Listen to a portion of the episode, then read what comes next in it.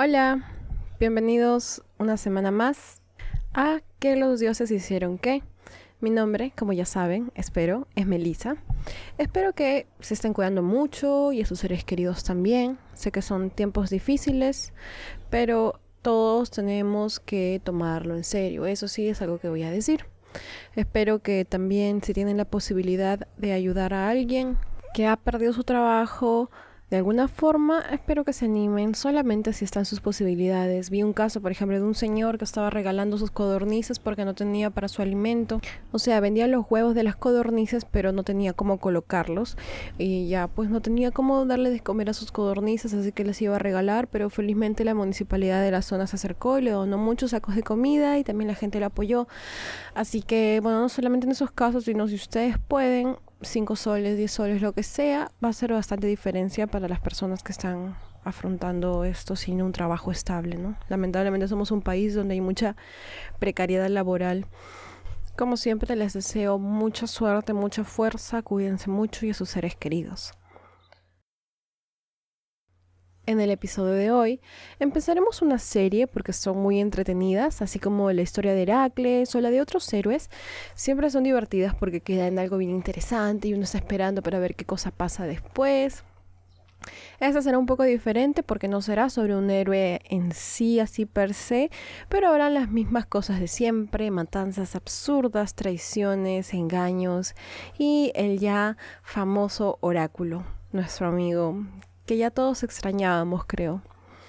Veremos la historia de Psique y su amante secreto, que no voy a revelar todavía quién es. O sea, si le pongo en el título Psique y es como ya todos van a saber quién es el, amante secreto, así que mejor la historia de Psique. Para empezar, vamos a modo de introducción, ¿no? Este no es un mito griego, sino uno romano. Así es. Muchas veces saben que los mitos griegos tienen versiones romanas y viceversa, pero este en verdad es un mito puramente romano. Si bien los personajes existían en la mitología griega, esta historia es narrada de forma más detallada en un libro y la fuente para el episodio, o sea, yo estoy sacando todo de este libro, que es escrito por el romano Apuleyo. El libro se llama La Metamorfosis, que coincidentemente es el mismo nombre que el libro de Ovidio, que es otro romano que también habla de mitología, así que puede ser un poco confuso. El libro de Apuleyo también es conocido como el asno de oro y no sé por qué motivo en verdad. Así que solamente vamos a empezar la historia.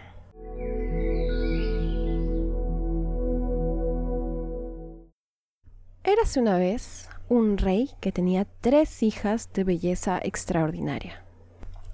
A pesar de que las dos mayores eran muy hermosas, la más joven de ellas era la cosa más bella que alguien hubiese podido ver. Bueno, la cosa no, la persona, la mujer más bella del, del mundo, no sé. Era una belleza casi divina, no había descripción para ella. Era tan hermosa, tan fascinante, que la gente de esta ciudad la adoraban como si fuera una diosa. Estaban obsesionados con ella, un poco más y le hacen altares. Con el tiempo, estas adoraciones se fueron transformando y la gente empezaba a creer más y más que ella era realmente una diosa y no cualquier diosa. Ah, porque encima ella, o sea, sí que era virgen. ¿A quién le importaba y por qué eso realzaba su valor? Ya saben, machismo de la época. Pero el que sea virgen es como que la hacía mejor y la gente empezó a creer que tal vez ella era Venus, es decir, Afrodita. Se empezó a correr el rumor por todas partes que la mismísima diosa Afrodita, Venus, había reencarnado en esta joven de nombre Psique. Y si no se decía eso, se decía que era incluso una nueva deidad, mejor, porque era virgen. Cuestionable, pero bueno.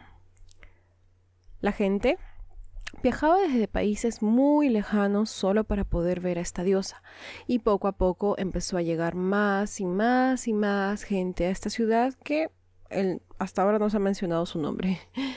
Y la misma gente deja de ir a la misma ciudad Cítera, que es la ciudad en donde se le daba culto a la diosa Afrodita. No solo eso, sino que los ritos a la diosa Afrodita Venus fueron descuidados ya nadie asistía a los templos, las estatuas empezaron a empolvar, ya nadie ni se acordaba de ella. a nadie le importaba, ya pasó a segundo plano. Todos preferían ir a ver a esta nueva reencarnación supuestamente y preferían bañarla a ella de flores y halagos. Y ya era así maleadazo, ¿ah? no era un qué bonita y ya, de verdad la empezaron a venerar. Lo que sigue a continuación no es nada raro. Ya sabemos que acá los amigos dioses son súper egocéntricos y la ofensa más grave siempre es pretender ser más grande que ellos o incluso comparárseles nada más, ya es ofensa suficiente para merecer un castigo terrible. Venus estaba furiosa. ¿Cómo le iban a comparar a ella, un ser superior divino, la definición de la belleza, el origen del amor? ¿Cómo la iban a comparar con un simple humano? ¡Qué asco! Afrodita dijo, obviamente, esto no se va a quedar así. Ella va a tener que pagar. O sea, ella, sí que ella es la culpable por haber nacido bella. ¿Por qué? No sé, no sé, es su culpa. Así que a ella vamos a castigarla. Venus así decide enviar a su hijo, Cupido, llamado Eros por los griegos, a que haga algo al respecto. Para ilustrar mejor, Cupido no era el ángel bebé con alas que se representa a veces, sino un hombre adulto. Hemos oído historias ya de él. Eh, había un episodio que no recuerdo bien, en el que él le dispara flechas a alguien e hizo que se enamorara de alguien y se matara con alguien. No recuerdo bien, pero esas historias abundan. Y es que la diversión de Cupido era ir todas las noches de casa en casa arruinando matrimonios por doquier. Qué divertido, ¿no? Supongo. Nunca hacía el bien, en verdad. No hacía que la gente se enamorara de la bondad de su corazón, sino casi siempre para generar algún tipo de conflicto. La diosa lleva a Cupido a que vea a la chica en cuestión, Psique, y le cuenta indignadísima lo que le pasaba. Le dice, te ruego por el lazo maternal que nos une que lances una de tus flechas y así vengues a tu madre. Deja que esa chica sienta una pasión violenta y ardiente por el más terrible de los hombres, uno cuyo destino le haya negado el estatus, el dinero e incluso la salud. Un hombre tan insignificante que no haya nadie en la tierra al que se le pueda comparar en miseria. Bueno, esta es una traducción mía, medio interpretando, así que no es una cita directa, pero eso es lo que sale en el, en el libro. Estoy leyendo la versión, como le digo, de Metamorfosis de Apuleio, pero en inglés porque la que está en español me pareció un poco más confusa. Así, Venus besa a su hijo y lo deja. Se va así a tomar sol a la playa. Un encanto, Afrodita. Bueno, no, se va al mar en donde un cortejo de Nereidas la acompaña para que se vaya a quién sabe dónde. Igual, un encanto la diosa. Pero a ver, hemos visto lo que piensa Afrodita, lo que piensa la gente común, pero ¿qué piensa que sobre lo que le pasa? Sobre esta belleza que es su condena. Contrario a lo que uno puede imaginar, la pobre no ganaba nada con sus encantos. Todos la admiraban, todos la amaban, y sin embargo, ningún príncipe, ningún hombre común quería casarse con ella ya sea por intimidación o por cualquier otro motivo, nadie se atrevía a pedirle la mano. Y así ella siempre estaba sola. Sus dos hermanas mayores, que tampoco eran dos ángeles, sí estaban casadas, y sin embargo, Psique, que había intimidado a la misma Afrodita por su belleza, no tenía ni un pretendiente. Obviamente era algo importante en esa época, pues ¿qué más podría hacer que si no era ser la esposa de algún hombre X, un hombre insignificante? Un día entonces su padre decidió hacer algo. No debería, pero sí, hizo eso amigos, eso, eso que siempre genera desgracias. Pero que la gente de esta época no parece dejar de hacer. Así es. Este rey fue a un oráculo a consultar por el destino de su hija. No era el oráculo de Delfos, sino, bueno, saben, hay varios oráculos. Este, no, no, apunta el nombre, lo siento. Le preguntó a los dioses si aparecería un nombre para su hija y si podrían mandarle alguno. Apolo, que se sentía bondadoso, decidió responder al rey y le dijo básicamente que sí, un nombre va a llegar para su hija. Pero para encontrárselo, él debía primero abandonarla. No solo eso, sino que debería dejarla abandonada en una montaña. Le dice algo como, dirige a tu hija así a su matrimonio letal. No esperes hijos mortales de ella. En cambio, espera un diablo malvado como serpiente, cruel y salvaje. Y un montón de otras palabras terribles. Básicamente le dice el esposo, abandona a tu hija si es que quieres que se case, pero la persona con la que se va a casar va a ser un terrible monstruo, no esperes hijos de ella, todo va a ser desgracia para ella. La cuestión es que él asume que aquel esposo será un monstruo tan terrible que está aislado del mundo y ya nunca más verá a su hija. El rey escucha esta predicción y está devastadísimo. Regresa a casa y con mucha tristeza le cuenta a su esposa lo que el oráculo le ha revelado. Aparentemente ambos lloran y sufren un rato, pero bueno, lo que dice el oráculo se tiene que cumplir, ¿no? Mm, bueno, hay que abandonar a nuestra hija a un monstruo terrible, dijeron. Padres del año. Ahora, no podían dejar que se quedara soltera. Tenía que casarse, ¿cierto? Así que bueno, vale la pena, así sea con un monstruo, porque va a ser una mujer casada. ¡Wow! Aplausos, lo mejor que puede hacer una mujer. Bueno, entonces, no solo la van a abandonar, sino que también van a adornar todo en esa montaña con antorchas y no sé, cosas así, como si fuera un ritual satánico. Ahí la visten con ropa que no sé si era para funeral o para boda, pero se describe un velo de novia color rojo llama. Uy, la pobre que una desgracia hecha eh, lloraba, se secaba las lágrimas y además que todo el pueblo había, había ido a esa ceremonia sepelio boda, lo que sea, y todos lloran por ella, por aquel destino tan terrible que le tocó. A ver, amigos, ¿por qué estamos hablando de esto como si fuera algo inevitable? Todos ya la dan por muerta como si prefirieran eso a que se quedara soltera. Dios, todos sufren por ella. Y es una especie de ceremonia rara, o sea, el mismo libro dice, sí que con lágrimas en los ojos caminó hacia adelante, no en una marcha nupcial, sino en su propio cortejo funerario hay un anuncio, hay un carro que está pasando con un anuncio en el fondo. Espero que no se escuche, pero lo voy a ignorar porque en verdad, sí, lo voy a ignorar. Sus padres sufren y sí que está en verdad resignada. Dice cosas como, ¿para qué lloran si fueron ustedes los que me hicieron esto? Habla de cómo esta es la paga por su belleza, que cuando una voz la nombró la nueva Venus, en ese momento ella debió de ser velada y, y deberían de haber llorado por ella en ese momento, porque ahí ella ya estaba muerta.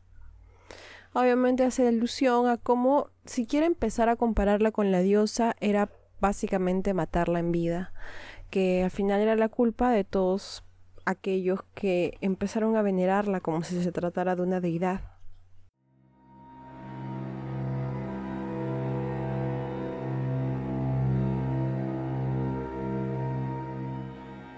Así, los ciudadanos la llevan a la cima de esta montaña y la dejan ahí, abandonada, la pobrecita.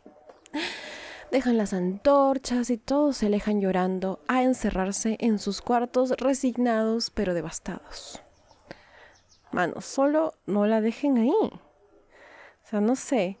Ya hemos visto lo que pasa cuando se quiere escapar del oráculo, pero no va a haber, no va a caer la desgracia. El oráculo no ha dicho tienes que llevar a tu hija, que se le lleve un monstruo, o si no, desgracia terrible caerá sobre este pueblo. Siempre pasa así, ¿no? Pero en este caso no, solamente fue como que si te quieres casar, te vas a tener que casar con este monstruo horrible. Nada más. Bueno, sí que se queda en la montaña sola, asustada, llorando, destruida, pero repentinamente Céfiro, el dios del viento, aparece y la lleva con su brisa, la levanta en el aire y cuando ella se da cuenta, no sé si es que se queda dormida, esta parte es un poco confusa, si se quedó dormida antes de que se la lleve o se queda dormida cuando llega, pero la cosa es que se despierta en un lugar tan hermoso, era un valle vasto, verde, que hizo que sintiera que todo lo que le afligía desaparecía. Sentía una paz profunda. Estaba lleno de árboles altísimos y en medio de todas las flores una fuente de agua de cristal. todo sacado como de un cuento. Pero ese jardín no era todo. Más allá, logra divisar un palacio, al centro de todo. Un palacio que definitivamente no era hecho por ningún humano, pues era de oro puro.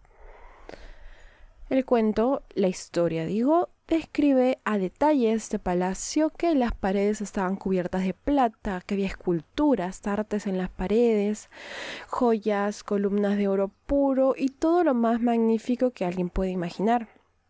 Así que se acerca a ver todo lo que lo rodeaba y nota que no había nadie más ahí. Estaba completamente sola. Y sin embargo, en un momento, una voz le susurró al oído. ¿Por qué estás sorprendida de esta riqueza? Todo lo que está aquí es para ti. Así que ve a tu cuarto, toma un baño, descansa. Cuando termines, un festín estará esperándote. Así que, bien obediente, hace caso a la voz, porque, o sea, ¿A quién no le ha pasado eso? Aunque es una vez en su vida, ¿no? Que te prometen un esposo horrible que básicamente te va a matar o algo así. Y luego viene el aire y te lleva a un castillo hermoso lleno de cosas, las cosas más bellas que pudieras imaginar. Hay también una voz de la nada. Te dice, anda, bañate y duerme tranqui, todo esto es tuyo. Completamente común, ¿sí o no? Ella se baña, duerme un ratito y luego sale a comer encuentra una mesa lista con sus platitos, así todo estaba listo para que ella coma nada más. Y cuando se siente, bandejas de comida y copas de néctar aparecen de la nada. Ningún rastro de ningún sirviente a la vista. Nadie era visible, pero se podían oír voces como si sus meseros fueran solamente una voz. Incluso cuando terminó de comer, la voz de alguien apareció nuevamente y cantó le tocaron la lira y todo. O sea, ella estaba en un hotel de cinco estrellas, en la cena más elegante de su vida, y el único detalle era de que estaba completamente sola. ¿Quién hacía esto? ¿Por qué lo hacían? Y más importante, ¿cómo lo hacían?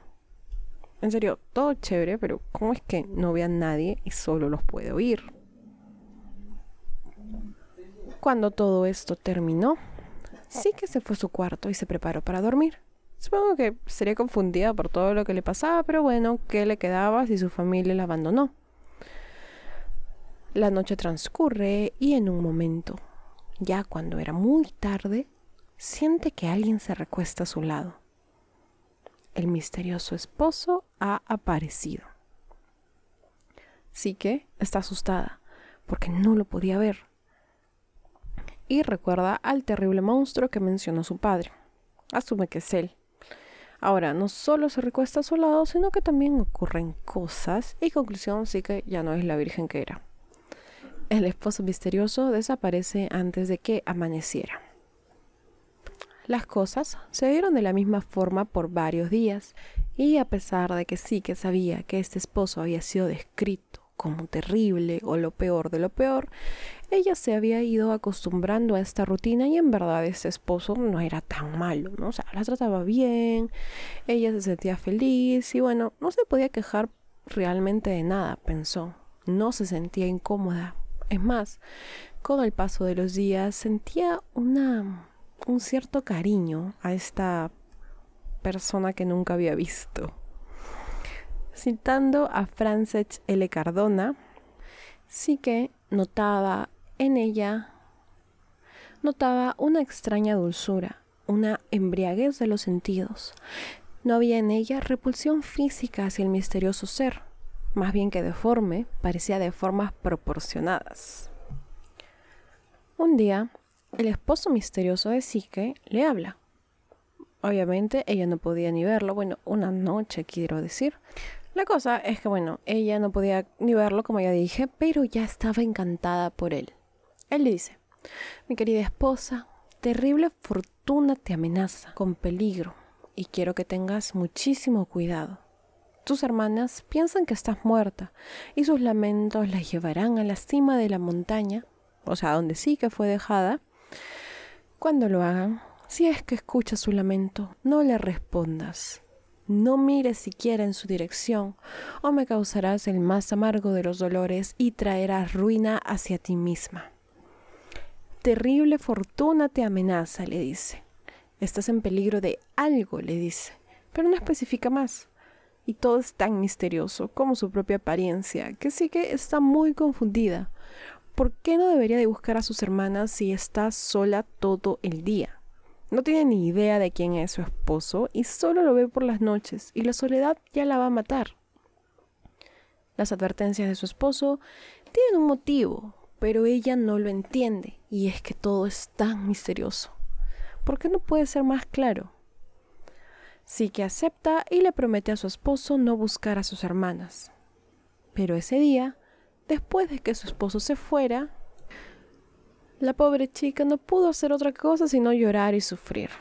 O sea, realmente estaba muerta. Estaba encarcelada en una prisión lujosa, sin compañía humana, sin nunca poder hablar, sin nunca poder decirle a sus hermanas que no lloren por ella, sin nunca poder verlas más.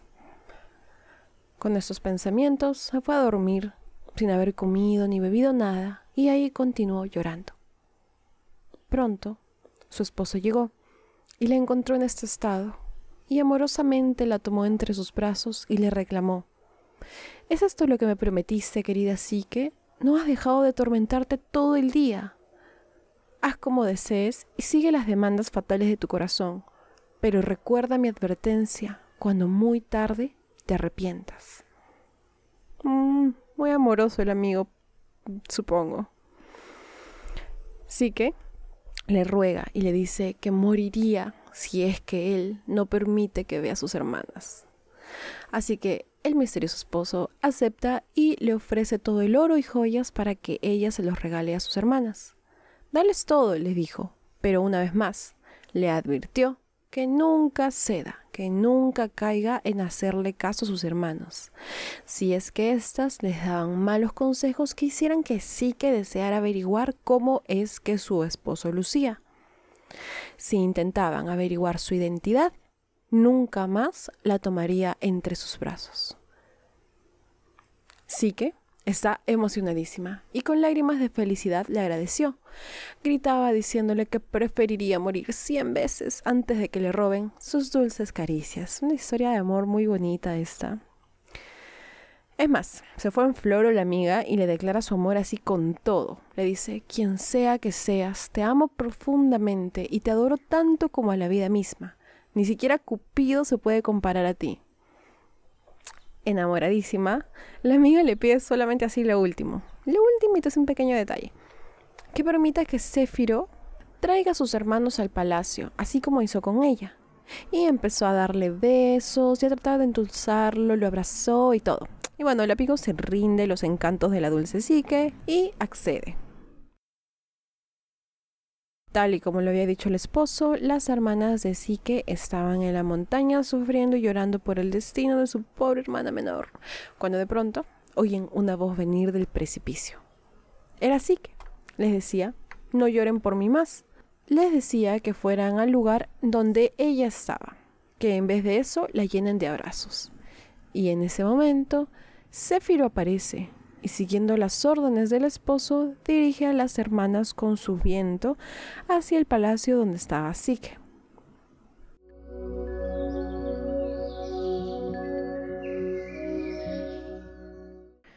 Las tres hermanas se reencuentran y están encantadas de volverse a ver. Se abrazan con lágrimas en el rostro, pero esta vez de alegría. Vengan, entren a mi hogar, les exclama Sique y les muestra todo el palacio con toda la belleza del lugar, el patio, la fuente, que la columna, todo, todo. Les hace probar la comida y todo es felicidad. Bueno, no. Verán, estas hermanas no eran de lo más buenas. De alguna forma siempre habían sentido envidia porque Sique siempre tenía la atención y ahora encima tenía todo esto. ¿Quién era su esposo? ¿Qué tipo de hombre poseía tanto? Empezaron a interrogarla, pero sí que muy leal y tratando de evitar más preguntas. De frente les dijo la mentira que había planeado. En vez de negar y decir no, no quiero hablar de eso, dijo voy a inventarme un esposo para que ya no me hagan más preguntas, no van a tener más dudas. Y les dijo, su esposo era un hombre joven, apuesto, con un poquito de barba en las mejillas incluso. Él todo el día cazaba por los campos y para evitar más preguntas les entregó oro y joyas, como para que se distraigan. Para colmo, y como ya así asegurándose de que no va a tener problemas, rapidito lo llamó a Céfiro para que las despache y lleve a las hermanas de vuelta a aquella montaña. Las hermanas, ya en la montaña, empiezan a entrar cada vez más en cólera y su envidia crece y crece. Se, se quedan un buen rato quejándose sobre cómo ella tiene todo, que les ha mostrado su elegante palacio para presumir. Les ha dado joyas y oro para restregárselo en la cara. Cuando ellas tienen, citando, esposos tan viejos como un padre, calvos como una calabaza y débiles como un niño pequeño. Las hermanas empiezan a culpar a la pobre psique de sus desgracias y se empiezan a imaginar que todo lo hizo a propósito con un plan mayor. Seguramente quiere ser convertida en algún tipo de deidad, mientras ellas pasan pena con sus esposos ancianos y decrépitos. Así, deciden que no iban a soportar esta situación, porque francamente sí que no merecía tal suerte. No era justo. Necesitaban un plan. Y hasta que se les ocurra algo, primero, ocultarían de sus padres que estaba viva. Y también ocultarían todas las cosas que sí que les había regalado. Ambas regresarían a sus hogares con sus esposos viejitos y planearían algo para hacerle pagar a Sike por su terrible arrogancia. Pobre Sike, no hace nada y todo el mundo la condena.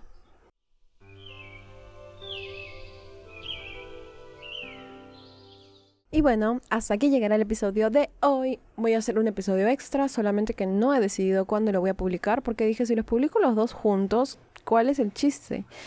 Mejor lo publicaré un lunes, martes, miércoles en la semana. Igual tengo dos semanas más de ah, cuarentena, que en verdad es por el bien de la población.